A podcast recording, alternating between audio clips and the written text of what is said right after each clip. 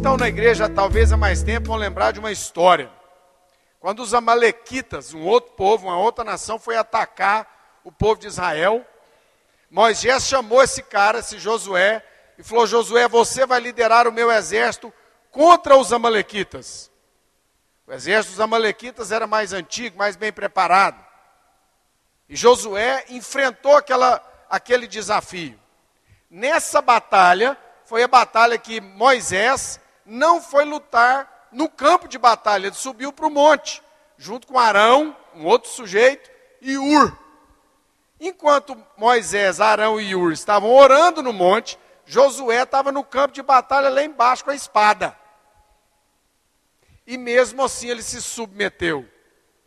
Há princípios de liderança tremendos aqui, que Josué se submeteu antes de chegar esse grande momento dele ser um líder nacional.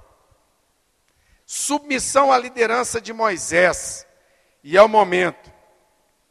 Josué, naquela batalha, venceu os Amalequitas. Toda vez que o braço de Moisés caía, os outros oravam, levantavam, e aí Josué prevalecia. Mas o texto final, lá em Êxodo, no capítulo 17, diz que Josué lutou contra os Amalequitas como Moisés ordenou e venceu. Outra coisa interessante sobre a vida de Josué é que ele foi o cara que acompanhou Moisés no Monte Sinai. Eu nunca fui em Israel e nem naquela região ali do Egito, mas dizem que o Monte Sinai é muito difícil de subir, que é uma subida terrível. Segundo o pastor Paulo Júnior, foi a subida do Monte Sinai que arrebentou o joelho dele. Então deve ser uma subida muito difícil. Mas foi Josué que foi com Moisés no Monte Sinai, quando Moisés foi receber os dez mandamentos. Mas por que, que eu estou falando isso? É porque em Números, acho que no capítulo 13, registra uma coisa tremenda a respeito de Josué que nós temos que aprender.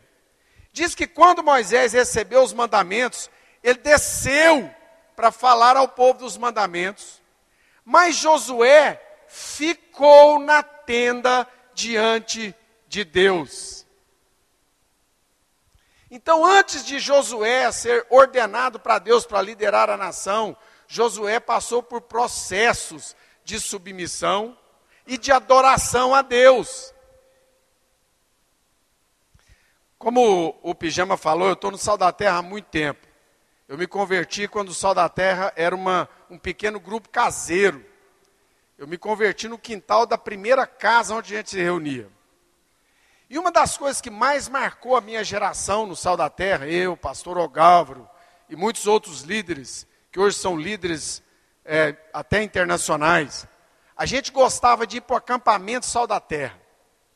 Quem não sabe onde é, perto de Uberlândia, é uma fazenda a 16 quilômetros da cidade, uma fazenda muito rústica, que nós ganhamos um pedaço da terra e fizemos ali um galpão e uns banheiros assim bem rústicos mesmo. E a gente gostava de ir para lá no fim de semana. Eu era empresário, muitos dos outros também, e a gente ia para lá só para orar. E a gente orava a noite inteira. E era uma alegria tremenda ficar ali na presença de Deus, e muita gente foi batizada com o Espírito Santo ali, recebeu dons, e ali nós recebemos visão, ali Deus nos falou para começar o ministério de evangelismo, e a gente orava das sete da noite até quatro, cinco horas da manhã, e dormia duas, três horas, e acordava no outro dia, ia meditar na palavra, e orar mais, ia buscar a Deus, então era um, um momento de muita busca de Deus. Quando eu comecei no Ministério de Missões, que eu fui chamado para começar um dos comitês missionários do Sal da Terra há mais de 20 anos atrás, uma das marcas que a gente tinha era de orar. A gente orava 80% do tempo. E o resultado foi que todo mundo que fazia parte daquele comitê original virou missionário. Todo mundo foi para o campo. E eu não vou contar a história, mas Deus fez grandes coisas através de todo aquele processo e movimento. Então Josué, Antes de ele ser chamado para ter coragem para liderar a nação inteira, ele foi líder da tribo dele. Ele foi liderado. Muita gente está querendo ser líder sem ser liderado. Está querendo ensinar sem ser ensinável. E essas coisas no reino de Deus não funcionam. Não é assim. E Josué nos ensina isso. Então, coragem, ela veio de Deus no momento aonde ele já tinha passado por um processo. Josué não deixou a tenda do Senhor quando Moisés foi falar para a nação sobre as, a, é, sobre os dez mandamentos. Quando Moisés, o líder que falou ali que morreu, enviou doze espias para olhar a terra prometida que Deus tinha falado, Josué foi um deles. Foi Josué, foi Caleb e foram outros dez. A história diz que quando eles observaram a terra, e eles viram muitos obstáculos, eles viram homens gigantes, enormes, que eles teriam que lutar e teriam que remover da terra para que eles pudessem entrar ali. Mas Josué, quando retornou, isso está registrado em Números no capítulo 14, ele disse que a terra manava leite e mel. E diz para a nação: se Deus for conosco, como Ele nos prometeu, essa terra será nossa. Dez desses espias deram um report, um report, uma, um negativo. Trouxeram uma mensagem dizendo que ia ser difícil demais, que não era para mexer com aquele negócio. Então Josué mostra que ele teve olhos de fé no momento em grande desafio. Então a primeira coisa que eu quero falar para vocês é sobre coragem. Coragem, seja forte e corajoso. Vamos repetir? Seja forte e corajoso. A segunda coisa que eu quero falar é que Josué foi chamado para ser forte e corajoso para assumir responsabilidade. Coragem para assumir responsabilidade. Repita comigo: coragem para assumir responsabilidade. Essa geração falta pessoas corajosas, porque a nossa geração não aprendeu a assumir responsabilidades. Assumir responsabilidade diante de Deus ainda traz mais responsabilidade. Deus havia dito: aonde você colocar a sola dos seus pés, eu vou abençoar. O que, que isso quer dizer? Quer dizer que aonde você for, aonde eu for, com a sola dos nossos pés, o Senhor vai estar lá comigo. Isso significa que nós vamos ter responsabilidades, estando ali. Não é só aqui no prédio, não é só aqui no culto, é na sua faculdade, é na sua escola, é na sua família, na sua vizinhança e por aí afora. Eu sei que hoje o André e a Cláudia estavam no piquenique da sua vizinhança, é isso mesmo? Então, lá no piquenique, gostoso, eu acho tremendo esse tipo de iniciativa de comunidades menores. Fantástico o envolvimento da igreja com isso. Mas ali onde a sola do seu pé está, ali é sua responsabilidade.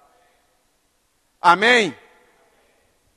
O que acontece, minha gente, é que as pessoas querem a unção de Deus, querem o chamar de Deus, querem a mão de Deus sobre elas, sem quererem assumir a responsabilidade. Ter coragem não é ser irresponsável. Ter coragem não é agir com irracionalidade. As pessoas lá no mundo de fora, eles nos desafiam, os nós cristãos, dizendo que a fé é irracionalidade, que nós somos imbecis, que nós não pensamos, que nós somos apenas massa de manobra. Eu não estou dizendo que essas pessoas estão totalmente erradas, que existe uma certa razão nisso aí. E eu não vou discutir esse ponto. Mas o que eu quero dizer aqui é que Josué, quando assumiu responsabilidade, ele racionalmente sabia os desafios que tinha para frente. Ele sabia que tinha que formar um exército. Ele sabia que tinha que trazer unidade a uma nação. Ele sabia que ele tinha que produzir ele tinha que produzir símbolos que fossem trazer uma nação à frente, juntos. Ele sabia que ele tinha que orar, ele sabia que ele tinha que obedecer a Deus, ele sabia que ele tinha que cumprir tudo que estava escrito na palavra, ele sabia que ele tinha que manter um coração humilde, ele sabia que ele tinha a responsabilidade de liderar aquele povo aonde Deus havia chamado. Coragem para assumir responsabilidade. Muitas pessoas querem a bênção sem assumir a responsabilidade dos processos, sem entender as dificuldades que estão embutidas. Meus irmãos, nós precisamos de entender como que Deus fala isso. Coragem para enfrentar os obstáculos, as dificuldades, os desafios, o medo que é natural que tenhamos nesses momentos de assumir responsabilidade. Coragem para ir para um lugar desconhecido, para se sentir alienado, para assumir responsabilidade de tomar decisões difíceis. Coragem para tomar decisões difíceis. Abra sua Bíblia em Hebreus.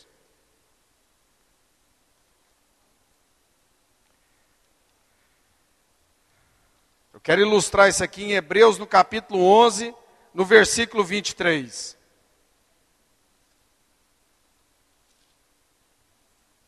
Esse texto, para mim, é fenomenal. Tem muitos outros, mas nós não temos tempo de ver todos. 11, 23.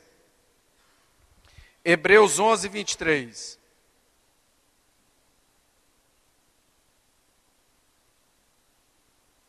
Eu não sei o que diz na sua versão da Bíblia, mas a minha diz o seguinte: Pela fé, Moisés, recém-nascido, foi escondido durante três meses por seus pais, pois estes viram que ele não era uma criança comum e não temeram o decreto da lei do rei.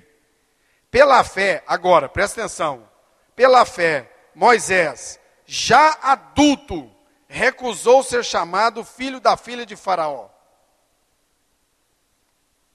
preferindo ser maltratado com o povo de Deus a desfrutar os prazeres do pecado durante pouco tempo. Josué aprendeu com Moisés que ser corajoso diante de Deus é ter a responsabilidade de tomar grandes decisões. Antes de assinar o seu contrato de trabalho, antes de assumir a responsabilidade de uma faculdade, antes de assumir o seu próximo projeto, antes de assumir responsabilidade com outra pessoa em um relacionamento, é preciso orar, é preciso entender as responsabilidades, de forma a compreender que aquilo ali é uma responsabilidade a ser assumida. Amém? Ser forte e corajoso, Josué, para assumir responsabilidades. Diga para o seu vizinho: ser forte e corajoso para assumir responsabilidades. Uma das marcas dos jovens da nossa geração é que eles jogam sempre a responsabilidade para os outros. Nunca a responsabilidade é minha. É sempre de alguém, é dos meus pais, é da sociedade, é do momento econômico do Brasil, é dos corruptos, sempre tem alguém para responsabilizar. Mas Josué assumiu a responsabilidade para si. Aleluia. Amém? Meus irmãos, nós precisamos de coragem para sermos proativos, para tomar decisões difíceis em momentos cruciais. O arcebispo da igreja anglicana inglesa chama-se Justin Welby. E ele, o Justin Welby, era um executivo do mundo do petróleo. Ele era um executivo da British Petroleum e tinha um salário respeitável. Executivo de multinacional de petróleo tem um salário muito bom. Ele tinha bônus, ele tinha premiações, e os contratos que ele recebia, ele tinha comissões. Era um contrato muito, muito, muito lucrativo. E o Justin Welby estava passando uma crise, a história é longa, e ele foi a um grupo da igreja anglicana, num curso alfa, e se converteu. Converteu, foi repensar a vida, foi mudar os seus caminhos. Um dia Deus disse para ele: Justin, eu quero que você se torne um sacerdote da igreja anglicana. E a igreja anglicana na Inglaterra, em muitas áreas, tornou uma piada. Às vezes você vai no posto de gasolina, vai abastecer, o cara te pergunta, às vezes, em alguma situação, o que, que você trabalha? Você fala, ah, eu trabalho na igreja. E uma vez um cara virou para mim e falou assim: Nossa, o seu trabalho deve ser o trabalho mais enfadonho da, do mundo. mais boring que existe. Eu falei, rapaz, você sabe que é o contrário? É o trabalho mais entusiasmante, mais desafiador que existe no mundo. Então as pessoas têm esse conceito. E o Justin Welby foi chamado para deixar o contrato dele, pedir demissão, abrir mão daquele salário e se tornar um pastor da igreja anglicana. Diz ele que lutou muito tempo com aquilo, até o momento que ele não resistiu àquela força dentro do seu próprio coração. E foi lá na mesa do patrão dele, na British Petróleo, e falou: está aqui a minha demissão, eu vou me tornar um pastor da igreja anglicana. E hoje ele é o arcebispo da igreja anglicana, é o líder né, da igreja anglicana, pastor inclusive sobre a vida da rainha Elizabeth. Então, muitas vezes, meus irmãos, coragem para tomar decisões e decisões difíceis. Amém? Coragem para implementar. Coragem para ser criativo. Coragem para mudar. Coragem para inovar. A gente lembra aqui um dos grandes ídolos empresariais da nossa geração, o Steve Jobs. Apesar de ele estar morto, mas a empresa Apple que ele criou é um exemplo empresarial em muitos aspectos.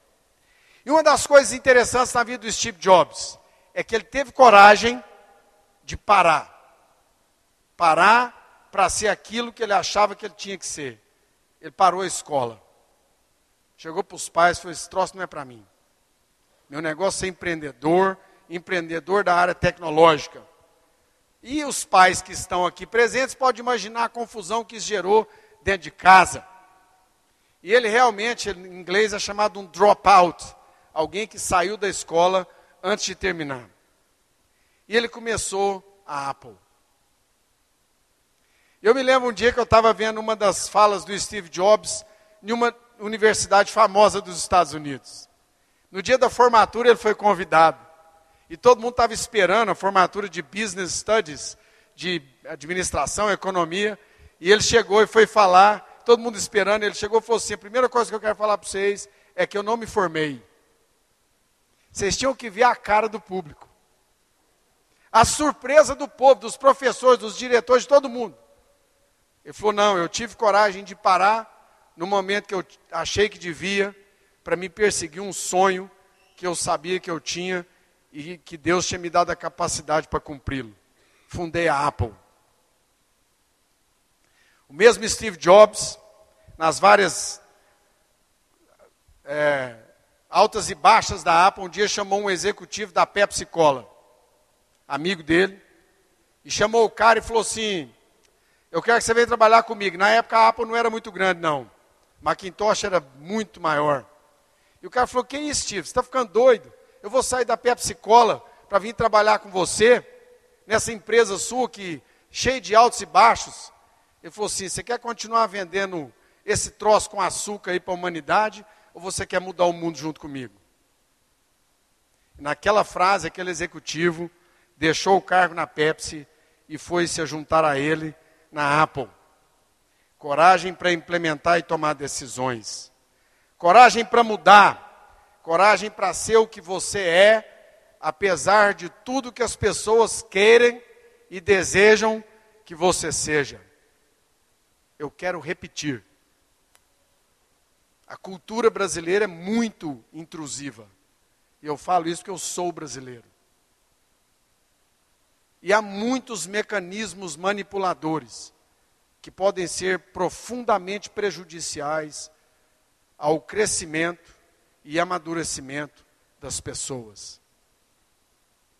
A Bíblia nos ensina que nós temos que ter coragem para ser o que nós somos diante de Deus e assumir as responsabilidades dessas decisões. Coragem para ser quem eu sou, para ser honesto com quem eu sou, do jeito que eu sou e crescer na graça de Deus para ser aquilo que Deus me levantou para ser. Josué foi levantado para ser o líder de Israel, naquele momento. Mas nem todos vão ser chamados para ser o líder de uma nação.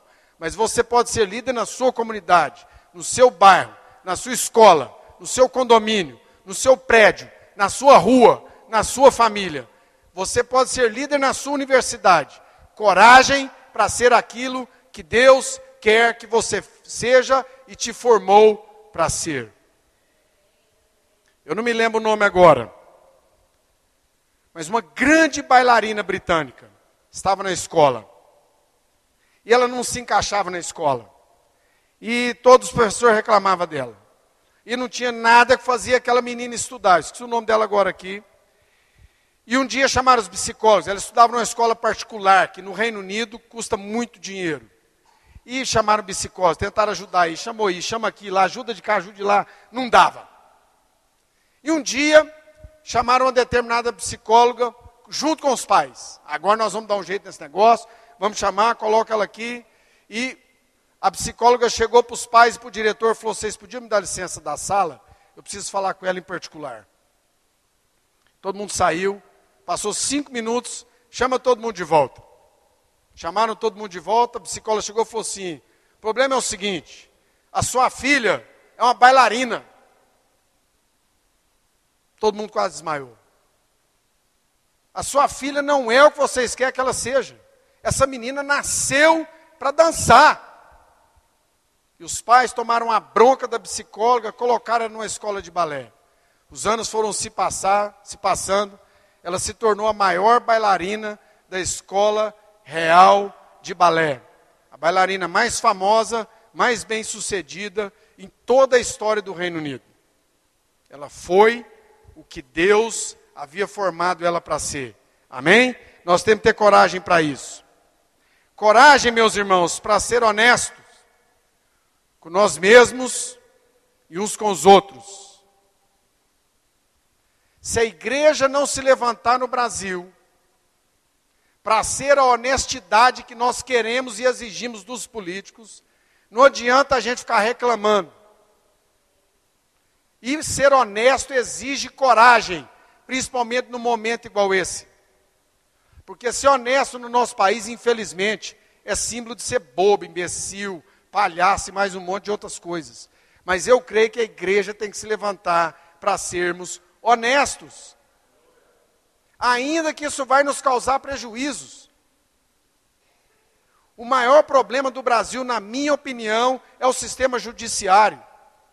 E se Deus não levantar juízes e desembargadores honestos, sérios, firmes, nós não temos conserto. Então Deus levanta Josué como um homem honesto, um homem que quis cumprir a lei, um homem que se colocou diante de Deus para aquele momento. Coragem para ser ético, íntegro, verdadeiro. Coragem para levantar na hora que cai.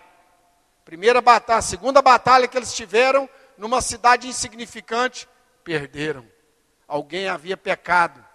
Josué teve a coragem para levantar o povo e falar: enquanto nós não descobrirmos o problema, nós não vamos parar. Descobriram, curaram e prosseguiram a caminhada. Coragem para assumir o erro. Difícil, né? Eu errei. Não foi erro meu. Eu assumo a responsabilidade. Coragem para parar. Goiânia é movimentado, né? Parece uma cidade que não para. Todo mundo agitado, correndo cheio de projetos, cheio disso e daquilo, eu acho ótimo, é bem dinâmico.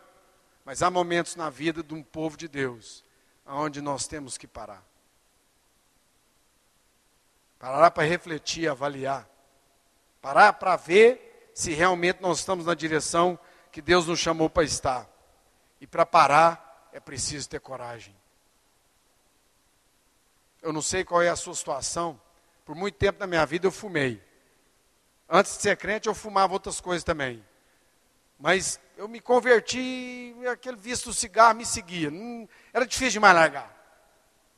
E muito tempo, eu fiquei com aquele negócio enrolando, enrolando Deus, enrolando a mim mesmo e fumando.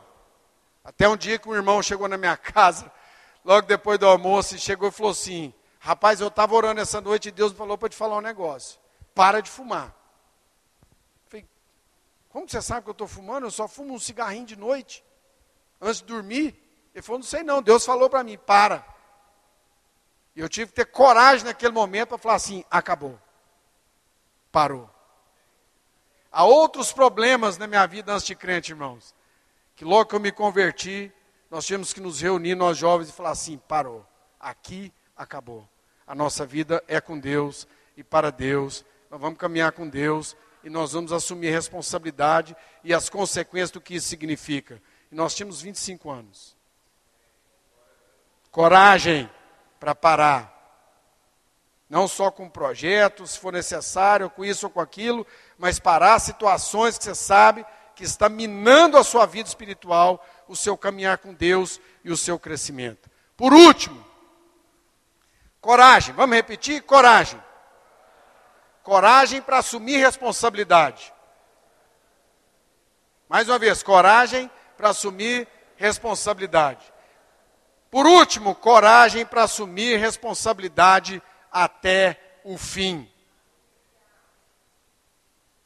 Esse é o problema de quem é, é, mora num país, muda para outro e volta. Nós brasileiros somos muito passionais para assumir responsabilidade. Mas nós somos complicados para levá-las até o fim. Processos, projetos, relacionamentos, coragem para ter a responsabilidade até o fim, é preciso que Deus esteja nos abençoando e nos fortalecendo. Coragem para manter os olhos na linha de chegada, respeitando os processos. Vocês lembram o que o apóstolo Paulo diz aos, aos, filipenses: Não que eu já tenha obtido tudo isso, mas eu prossigo para alcançar aquilo pelo qual eu fui alcançado coragem para ir até o fim.